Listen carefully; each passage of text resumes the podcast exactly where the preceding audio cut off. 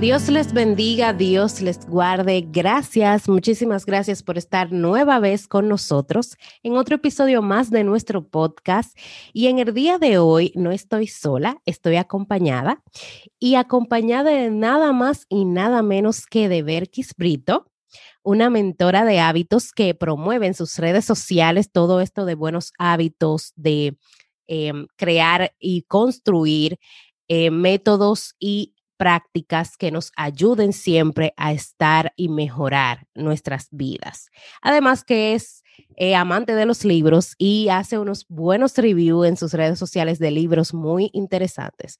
Así que ella va a estar conversando con nosotros el día de hoy este tema tan escabroso, diría yo, que es la procrastinación. Así que dejo a Berkis para que ella se le salude y se presente y luego continuamos con el tema.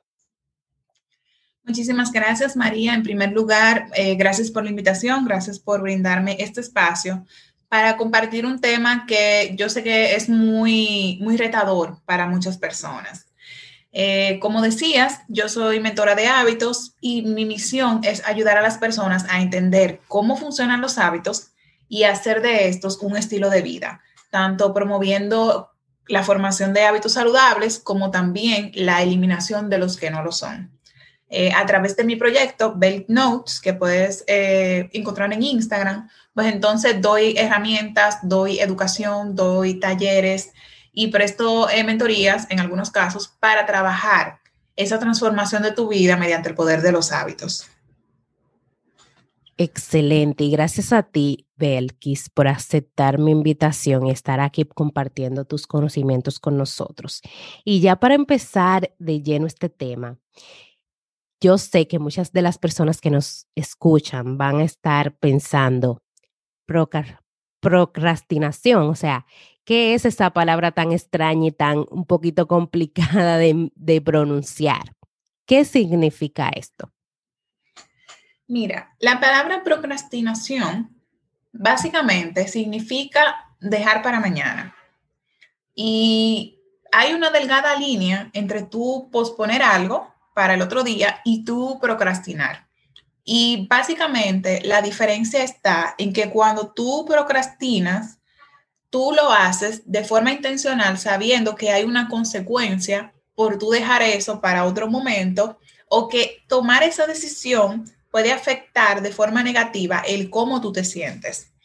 Eh, por ponerte un ejemplo, si tú tienes una agenda muy llena en el día de hoy y tú identificaste qué cosas no son ni urgentes ni importantes y las rodaste para otra fecha, eso quizás no es procrastinar, porque tú tienes una cosa que es prioritaria para el día de hoy y a la que le debes de prestar atención.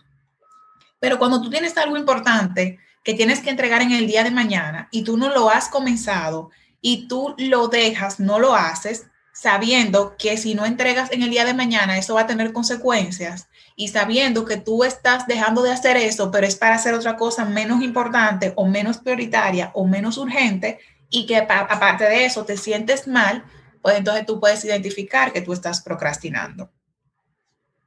Muy interesante eso que acabas de decir, Berkis. Y me suena también, me resuena esto que acabas de decir y me pone a pensar y te pregunto, esas personas que quizás son de las que dicen, em, bueno, yo sé que tengo tantas cosas que hacer, pero a mí me gusta dejar todo para, para el último día porque yo eh, me pongo como más eh, alerta, quizás, por decirlo de una forma, o trabajo mejor eh, cuando tengo todo el tiempo encima. Yo ¿se pudiera decir que esto es una forma de procrastinar? Pudiera ser que sí, porque ah, como que cuál es la necesidad de tú dejarlo para última hora si tú puedes empezar desde hoy. ¿Qué tú estás haciendo hoy? ¿Qué es lo que te está impidiendo realizar eso en este momento? Exactamente. Y justamente eh, cuando lleguen esos momentos, lo digo por, por, experiencia propia, porque yo soy una de las que algunas veces dejo las cosas para último.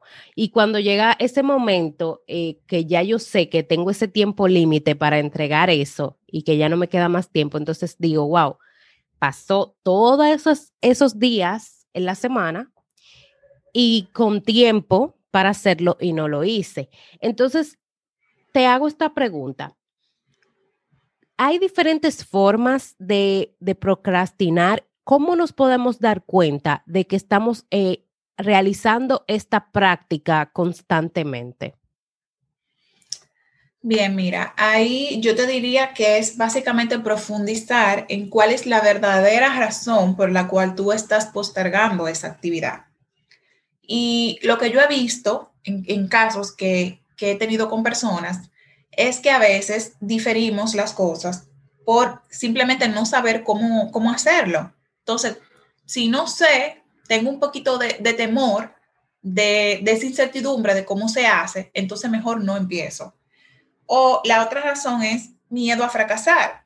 Eh, no quiero quedar mal, entonces eso me genera un sentimiento, digamos, no agradable y por lo tanto no quiero hacer algo que me está provocando un sentimiento agradable. Y la tercera razón es evitar el esfuerzo físico o mental que esa actividad me pueda conllevar. Entonces, al final, el, objetivo de, de, procrastinar para la persona que lo hace es, me siento bien ahora, no importa lo que pueda pasar mañana.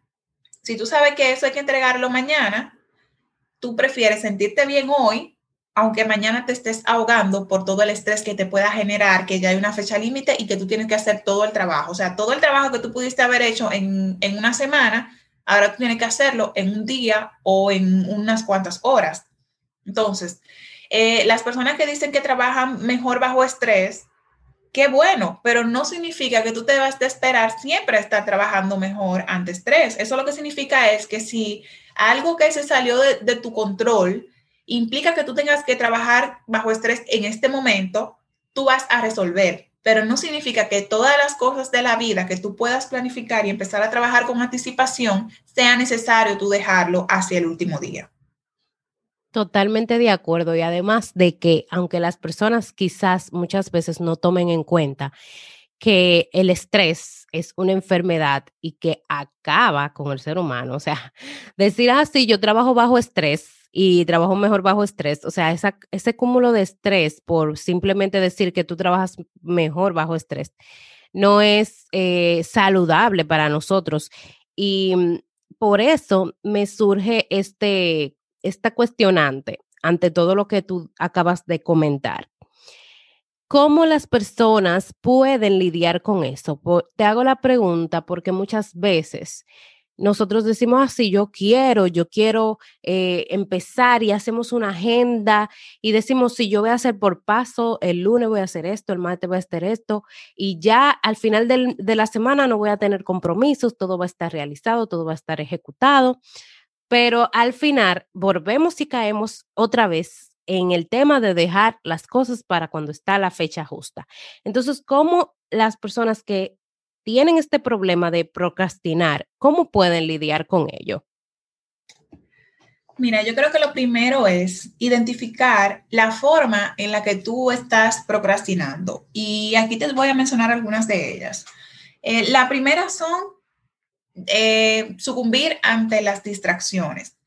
En, ese mismo, en esa misma línea del ejemplo que tú estás mencionando, Imagínate que tú tengas que entregar una, un trabajo universitario la próxima semana y tú dices, yo voy a comenzar desde hoy porque no quiero dejarlo para el último momento, pero realmente tú no has tomado la decisión y de repente siempre aparece algo que no es quizás ni tan urgente ni tan importante, pero tú sí le diste más importancia. Y de entonces ahora tú dices, bueno, no voy a hacer el trabajo porque tengo que mandar este correo que lo puedo mandar dentro de 15 días, pero yo quiero hacerlo hoy. O de repente viene un amigo y te invita a salir y tú le dices que sí a esa salida antes que a terminar este trabajo que ya tiene una fecha límite de entrega. Eh, o simplemente tú dices que se te fue el tiempo, entonces ahí viene el tema del olvido. Tú sabes que tú tenías que empezar a hacer ese trabajo hoy, pero como no le pusiste definición de en qué momento tú lo ibas a hacer, sino que tú solamente dijiste que lo ibas a hacer durante el transcurso del día, pues en el día vinieron muchísimas cosas, las cuales tú le diste más importancia y se te fue el día. Entonces ahora tú dices, bueno, lo hago mañana. Pero mañana, como tú no has cambiado nada de lo que te ha pasado hoy, tú sigues sin ponerle una intención específica, te va a suceder lo mismo y va a venir pasado mañana y van a pasar todos los días hasta que llegue la entrega, donde ya no hay un mañana. Entonces ahí ya tú, estás actuando eh, por necesidad. El otro factor es negar la responsabilidad. Quizás si el trabajo es grupal, tú dices, bueno, yo no sabía que a mí me tocaba esa parte o bueno, yo pensaba que este, este tema le tocaba a mi otra compañera. Pero si tú tenías la duda, quizás la forma de tú satisfacerla era preguntando. Entonces tú sabías que tenías que preguntar, no lo hiciste y al final, cuando ya todo el mundo empezó, cada quien tráigame lo que le tocó, pues resulta que tú no hiciste nada porque tú te pasaste la semana entera con la duda de si te tocaba a ti o si le tocaba a la otra persona. El otro aspecto es buscar información que apoye nuestra postura, como eso de yo trabajo mejor bajo presión. O ya yo vi que esto se toma media hora, entonces yo voy a destinar la última media hora ya cuando la fecha límite esté ahí. Otra forma de procrastinar es simplemente restar la importancia a las consecuencias. El hecho de que el trabajo pueda quedar de mala calidad por tú hacerlo deprisa, entonces tú dices, bueno, lo importante es pasar, por decir un, un ejemplo. Y el tema de siempre necesitar algo para empezar, pero no gestionar su obtención. Del tipo, si yo tengo que eh, entregar un trabajo y eso amerita que yo busque una información, pues entonces yo digo que no he empezado porque no tengo la información, pero tampoco me he dispuesto a buscarla. Entonces nunca me va a llegar si yo no la busco. Va a llegar la fecha límite donde obligatoriamente yo voy a tener que hacerlo y posiblemente yo entregue un trabajo eh, de una calidad un poco inferior o me vea estresada o pueda perder cosas importantes que yo tenía que hacer en ese momento y que ahora ya al trabajo, al el trabajo volverse urgente, pues entonces tengo que delegar todo lo demás. Y aquí eso puede ser un motivador muy importante para dejar de procrastinar y es identificar qué beneficios tú estás perdiendo por dejar eh, este asunto para última hora o qué costos, qué perjuicios puede tener dejar esto para última hora. Y siguiendo con el ejemplo del trabajo universitario, está que si yo tengo que entregarlo la próxima semana y hay un fin de semana de por medio, quizás si yo lo dejo para última hora no voy a poder salir este fin de semana porque tengo que invertirlo en el trabajo. Pero si yo hubiese empezado desde el inicio de la semana a realizarlo, pues yo hubiese estado más avanzada, hubiese quizás podido terminarlo y entonces me estoy perdiendo una salida, por decir algo, porque no terminé el trabajo a tiempo o estoy perdiendo calidad del trabajo y posiblemente una calificación mejor por dejar el trabajo para último momento. O estoy perdiendo el yo sentirme tranquila porque al dejar el trabajo para el último momento ahora tengo que hacerlo estresada. Entonces, fíjate de qué formas uno puede justificar hasta cierto punto la procrastinación cuando en realidad, en el fondo, muy en el fondo, uno sabe que no está bien, porque si tú no te sintieras mal, tú simplemente saca eso de tu agenda. Si tú no supieras que eso es necesario, tú simplemente no lo haces, pero tú te sientes mal porque en el fondo tú sabes que tú debiste de empezar temprano. El lunes tú dices, yo tengo mucho tiempo, pero el viernes tú dices, ojalá yo hubiese comenzado el lunes. Entonces, ya para, para contestar eh, la pregunta completa, ¿cuáles son esas cosas que nosotros podemos hacer para romper con la procrastinación? Y la primera, diría yo, que es identificar estas frases que te sirven de alerta de que tú tienes un deseo de procrastinar. Y algunas de ellas, las más comunes, son, mañana yo lo haré. Hoy no, pero mañana sí. O el yo funciono mejor bajo presión, que eso ya hemos conversado durante todo este, este podcast. O el aún me queda mucho tiempo. Y el lo haré más adelante. Hoy, pero más adelante, en el transcurso del día. ¿Y cuál es el detalle con estas frases? De que tú solamente estás manifestando un deseo, pero tú no le estás poniendo una intención. Yo lo haré mañana, pero mañana qué hora, mañana luego de hacer qué cosa, mañana antes de hacer qué cosa, porque mañana es un día muy largo y si tú no lo defines, es como cuando te sobra el tiempo y el tiempo no te va a sobrar. El yo tengo mucho tiempo, muy bien, pero el hecho de que tú dispongas de mucho tiempo no significa que tengas que esperar a última hora toma el, mucho tiempo como algo de voy a empezar hoy para hacerlo con calma, tranquilo, poder revisar, poder tomarme mi tiempo de hacer un trabajo de calidad o simplemente terminar antes, quitarme esa preocupación y poder hacer otras cosas que yo disfruto. Entonces, es importante definir una intención de implementación indicando fecha, posiblemente lugar y cuáles son las actividades que van antes y después. Entonces ya ahí tú, tú estás eh, pasando de un deseo a una intención de implementación.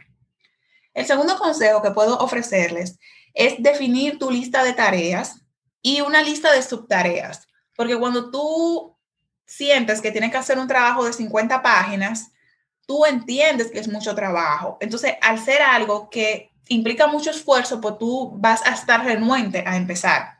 Pero si estas 50 páginas tú las divides en dos páginas al día, es más sencillo tú sentarte a hacer dos páginas. Y después que tú empiezas, pues ya tú rompes con el ciclo de procrastinación. El tercer consejo es que ante indecisión, actúa.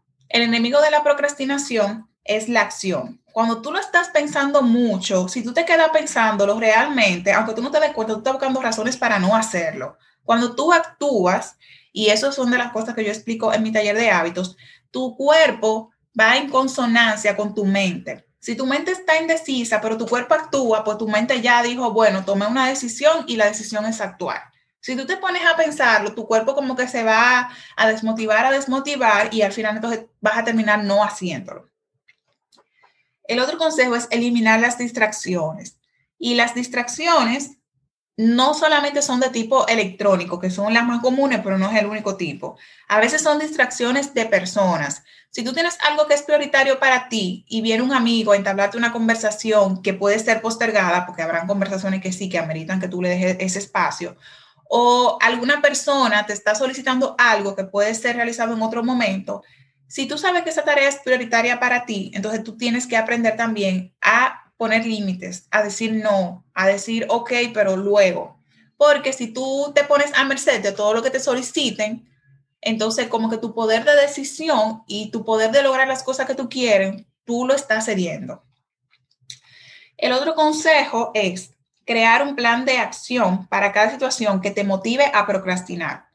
Por ejemplo, si yo sé que necesito una información para empezar el trabajo y que si no la tengo, voy a procrastinar, entonces mi acción ante esta situación es o llamar o mandar un email o mandar un mensaje de texto a la persona que tiene que mandarme esa información o recurrir al sitio web, al libro que me va a proveer esa información o preguntarle a una persona que sabe de la información o que sabe dónde hallarla. Pero si yo me quedo esperando que la información llegue, sin solicitársela a nadie, sin buscarla, la información no va a llegar. Entonces, ¿qué es lo, que va a llegar? Mi fecha límite, donde yo voy a verme obligada a hacer todo rápidamente.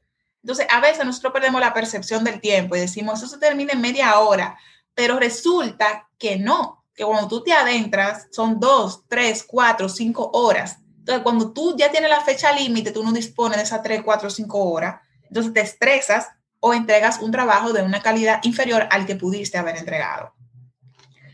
Básicamente esos son mis consejos, los que te puedo ofrecer. Y repasando de nuevo es identificar esas frases que te limitan y que te llevan a procrastinar. Haz tu lista de tareas, divídelas en pequeños pasos y colócale una intención, fecha y lugar, antes de qué, luego de qué. Si estás indeciso, actúa, porque tu mente y tu cuerpo se van a alinear a esa actuación que tú vas a hacer. Elimina todo tipo de distracciones, aprende a poner límites y crea un plan de acción que te permita tomar una postura cada vez que te ocurran esas situaciones que te llevan a procrastinar. Y ya finalmente quiero dejarte con, con esta frase que me parece muy interesante y es que cuando estamos procrastinando, no estamos procrastinando tareas, estamos procrastinando nuestras metas, nuestros sueños y también nuestra vida. Atención, procrastinadores. Esto que acaba de enseñarnos nuestra querida Berkis Brito es oro puro. O sea, todo lo que hemos escuchado, todo lo que ella ha expuesto, los consejos, wow, yo he aprendido muchísimo y me ha encantado todo lo que hemos podido hablar el día de hoy y yo sé que si hay algún procrastinador por aquí que está dejando para mañana sueños, metas, y demás, como yo, que era una que estaba dejando cosas eh, de lado por no implementar hábitos eh, saludables en mi vida, pues venga, vamos a ponernos en esto, vamos a dejar de, de procrastinar y vamos a ponernos en acción y a implementar las cosas que tenemos que hacer. Y por esto he traído a Berkis, porque yo sé que ella es experta en estos temas y le agradezco mucho por estar aquí, por habernos impartido de su conocimiento. Ella tiene un proyecto muy, muy educativo, eh, un proyecto de valor que todos los días ella, eh, todas las veces que ella publica en sus redes sociales, siempre son contenidos que nos ayudan a nosotros a implementar hábitos saludables, a hacer de nuestra vida mejor. Y por eso he querido promover y traerla para que converse con nosotros y quiero ahora que ella pueda expresar, ¿verdad? Eh, informar a la comunidad que nos escucha las actividades que ella tiene próximas a realizar y también pueda em, invitarles, ¿verdad?, a ustedes a participar y hablarles de dónde las pueden conseguir por si alguno de ustedes quiere alguna eh, asesoría y demás, ella pueda eh, informarnos dónde podemos conversar con ella. Claro que sí. Eh, mira, actualmente, el próximo 7 de agosto, estaré impartiendo una edición de mi taller de hábitos. En este taller, eh, tú vas a poder aprender cómo funciona la motivación y la fuerza de voluntad en la formación de hábitos y hasta cierto punto entender algunos mitos o algunas creencias que son las que limitan a la gente de realizar un hábito y que con un plan de acción personalizado a tus circunstancias que vamos a elaborar en conjunto en el taller, tú puedes implementar hábitos. Eh, también este taller incluye un material de trabajo, incluye también una sesión de mentoría a los 21 días del taller para ver cómo tú has ido ejecutando todo lo que aprendiste en ese día. Y en una de las entradas también incluye un acompañamiento durante esos 21 días a través de un grupo de seguimiento para que esas metas, esos hábitos que tú quieres implementar, pues entonces puedas hacerlo dentro del marco de un grupo que busca los mismos intereses que tú, con una mentora que te pueda guiar, que cuando tú tengas algún inconveniente ejecutando durante esos 21 días puedas recibir retroalimentación. Y eso te va a ayudar a que tú no hagas este proceso solo, que tú te dejes acompañar que tú puedas, digamos, ir experimentando y sobre todo lograr e, esa implementación de hábitos que más que una meta eh, se puede considerar un estilo de vida. Las entradas las puedes comprar en el link de mi biografía de Instagram, que es arroba notes. Eh, ahí en el link de mi bio hay un botón que se llama taller de hábitos. Ahí vas a encontrar toda la información de lo que incluye el taller, así como también poder realizar eh, la compra, que está a un precio súper asequible. Y además de esto, vamos a contar con dos masterclasses. El primero de ellos es sobre 12 hábitos que necesitas para eh, tener una vida plena y feliz y cómo desarrollarlos. Y el segundo masterclass eh, también tiene que ver con la procrastinación. Vamos a profundizar un poquito más. Ahí, al ser un masterclass en vivo, vas a poder, digamos, hacer tu pregunta, exponer tu caso, recibir retroalimentación. Y todo eso está incluido dentro de la tarifa de cualquiera de las entradas del taller. Así que nada, solo me resta invitarlos a que, a que pasen por mi Instagram a ver la información que está ahí, a que pasen a ver todo lo que incluye el taller y se animen a inscribirse y a cambiar su vida con el poder de los hábitos. Así es. Y bueno, Berkis, eh, nuevamente te doy las gracias por estar aquí, por compartir con nosotros tus conocimientos a nuestra comunidad. Espero que te hayas sentido bien con nosotros y que puedas volver otra vez cuando se te haga otra invitación. Claro que sí, claro que sí. Yo feliz de haber compartido con, con ustedes este momento y quedo a su disposición para cualquier otra invitación a futuro. Así será. Pues hasta aquí ha llegado nuestro tema del día de hoy. Como siempre les digo, Cristo les ama y les quiere salvar. Y si usted necesita alguna ayuda para acercarse a Él, no dude en decirnos y nosotros estaremos felices de ayudarles. Todos los sábados traemos un nuevo tema edificante para ti. Estamos en nuestras redes sociales en Facebook y en Instagram como de todos podcast. Allí nos puedes dejar comentarios, sugerencias, preguntas y nosotros te responderemos. Dios te bendiga, Dios te guarde. Hasta la próxima.